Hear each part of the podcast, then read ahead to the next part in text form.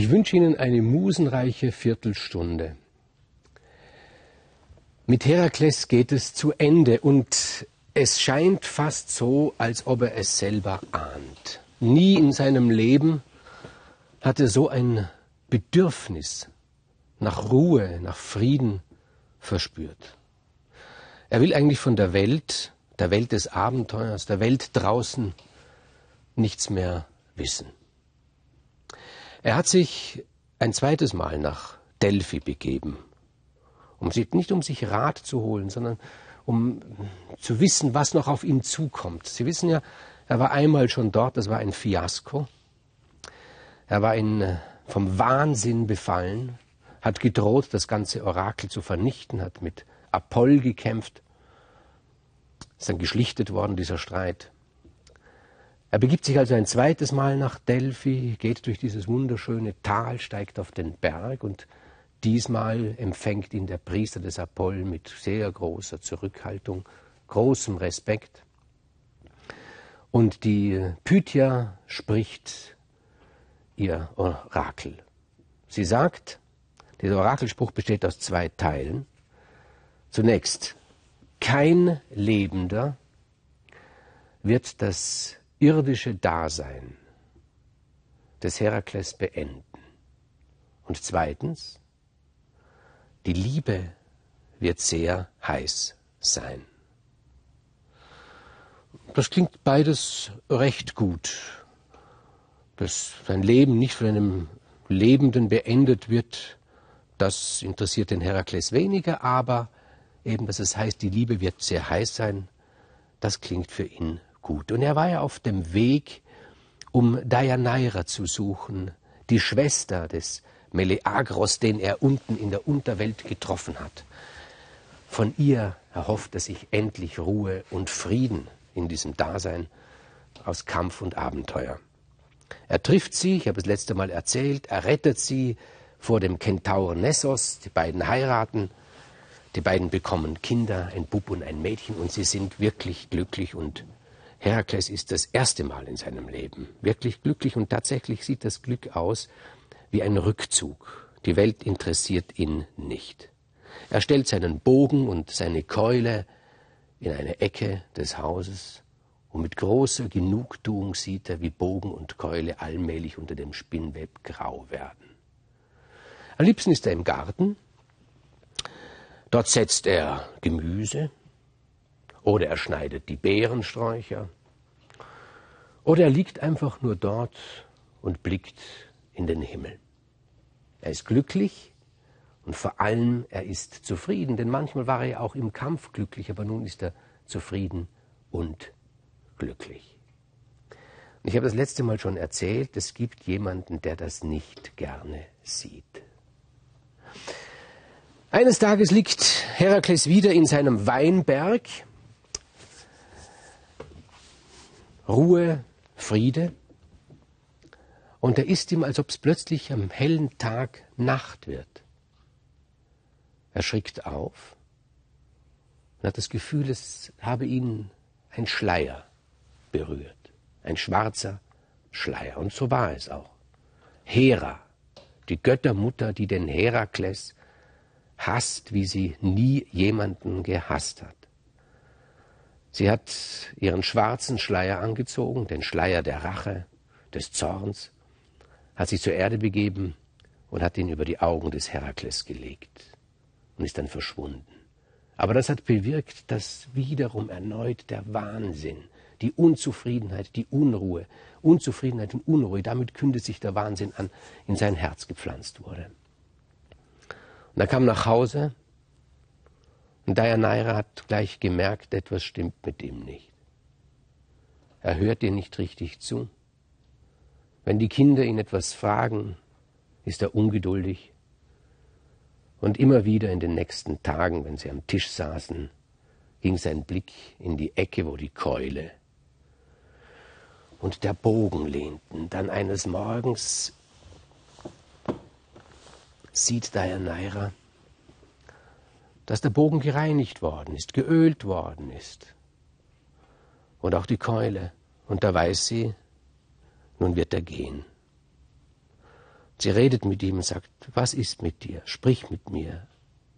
Aber er spricht nicht. Er sagt, ich muss gehen, ich muss einiges erledigen. Was musst du erledigen? Was gibt es Wichtigeres als deine Familie? Aber er antwortet dir nicht. Herakles spürt diese Unruhe und er meint in erster Linie, das sei, weil er sich noch nicht an seinen Feinden gerecht hat. Er glaubt, wenn er diese Rache noch erledigt als letzte Tat, dann erst findet er richtig Ruhe. Und Feinde, bei denen er noch eine Rechnung offen hat, gibt es bei Gott ziemlich viele. Da ist zum Beispiel Laomedon von Troja, der König, der ihm nicht bezahlt hat, dass er seine Tochter errettet hat vor diesem Ungeheuer. Er hat den Lohn dafür nicht gegeben, was eine Ungeheuerlichkeit ist. Er rettet, Herakles rettet die Tochter Hesione vor diesem Seeungeheuer, ersticht dieses Seeungeheuer, bewahrt die Stadt davor. Aber Laomedon bezahlt ihn nicht. Oder Augeas, davon habe ich erzählt, dieser Augeas mit dem stinkenden, riesigen Stall. Herakles hat mit ihm abgemacht, dass er für die Säuberung des Stalles Geld bekommt. Äh, Augeas hat sich davor gedrückt. Auch ihn will er rächen. Und Rache heißt für Herakles eigentlich immer Tod. Er kann sich mit einem Feind, mit einem Gegner nicht auf eine vernünftige, auf eine diplomatische Art und Weise verständigen. Das einzige Mal, als er sich verständigt hat mit einem Feind, das war mit Apoll, aber dort hat es Zeus wohl befohlen. Neleus ist auch einer, der ihm etwas schuldet. Und dann schließlich vor allen Dingen Eurystheus dieser feige, böse König, dem es der Herakles verdankt hat, dass er einen großen Teil seines Lebens in Frohn verbracht hat. Zwölf Arbeiten musste er diesem niedrigen König äh, äh, verrichten und ihn will er zur Rechenschaft ziehen. Und dann noch etwas zwischendurch. Man stelle sich das vor, das ist zwischendurch. Der Kampf gegen die Giganten. Es ist eigentlich ein Witz, wenn man es genau nimmt. Der Kampf gegen die Giganten ist der größte Witz in der griechischen Mythologie, finde ich. Denn dafür wurde der Herakles ja eigentlich gemacht. Wir erinnern uns.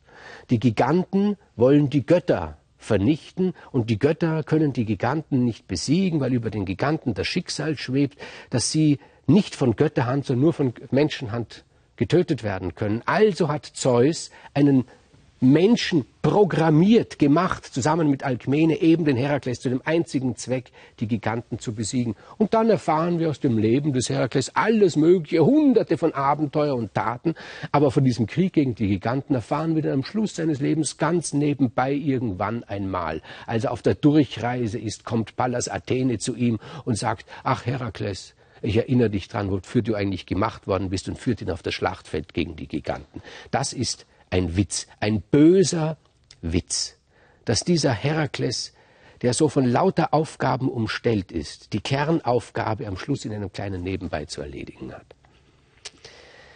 Ja, und dann erfällt ihm auch noch ein, da gab es doch einen, ja, da habe ich bei einem Bogenschießwettbewerb mitgemacht.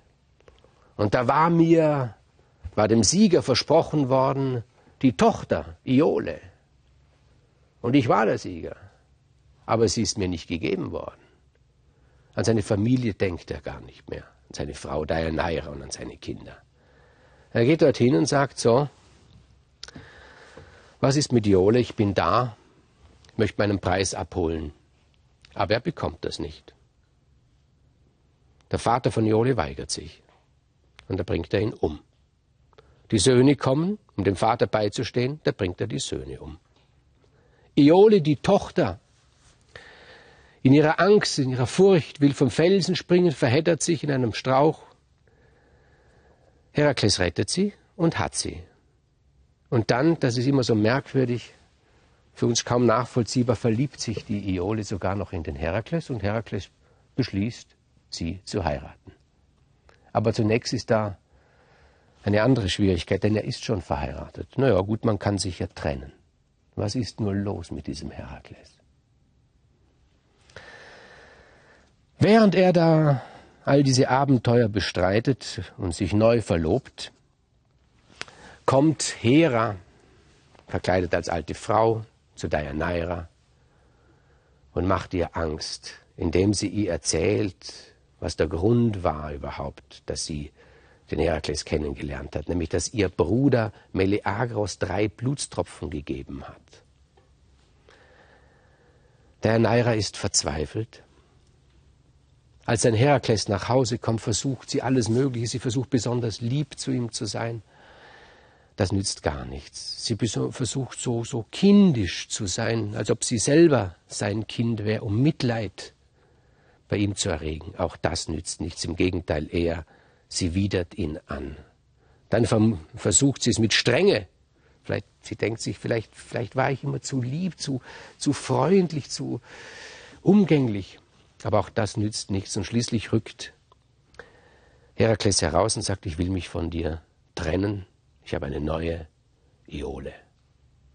Und da wird sie ganz ruhig, die Deianeira. Und sie erinnert sich an den Kentauren Nessos, der sie vergewaltigen wollte und den Herakles getötet hat und der sie zu ihr gesagt hat, sie soll sein Blut in, ein, in einem Fläschchen aufbewahren. Dieses Blut wird sie vor Eifersucht schützen. Sie wird ruhig. Sie näht ein schönes weißes Gewand für ihren Gatten und das Gewand beträufelt sie mit dem Blut des Nessers. Sie sagt zu Herakles, ich habe dir ein Hochzeitskleid gemacht. Für dich, wenn du mit deiner neuen Frau zusammen sein wirst. Und Herakles zieht von zu Hause aus und dann zieht er dieses Hochzeitskleid an. Aber das Blut des Nessos bewirkt nicht,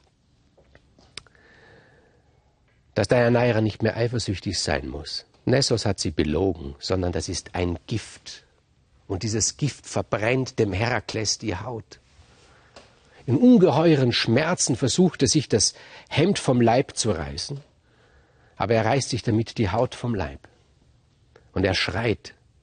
Und er weiß nun, geht es zu Ende. Und da kommen Pallas Athene und Hermes. Und sie sagen, wir können dir das Ende nicht bereiten. Aber sie schichten einen Haufen Holz aufeinander, einen Scheiterhaufen, und sie sagen zum Herkes, er soll sich darauf legen. Und er soll jemanden bitten, diesen Scheiterhaufen anzuzünden. Und schon ist er eigentlich tot, gestorben einem Gift des Nessos. Wie das Orakel gesagt hat, kein Lebender wird dir das Ende bereiten und der Nessos ist ja kein Lebender mehr. Da kommt ein Bauer namens Poias. Herakles bittet ihn, den, unter Schmerzen den Holzstock anzuzünden.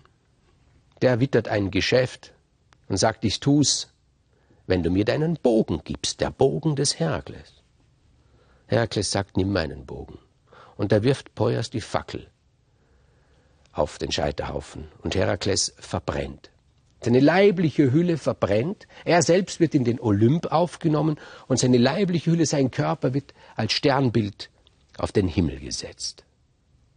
Und Poias gibt den Bogen des Herakles weiter an seinen Sohn Philoktet und dieser Bogen wird noch gebraucht werden, beim Trojanischen Krieg, dringend gebraucht werden. Und das ist das Ende des Herakles.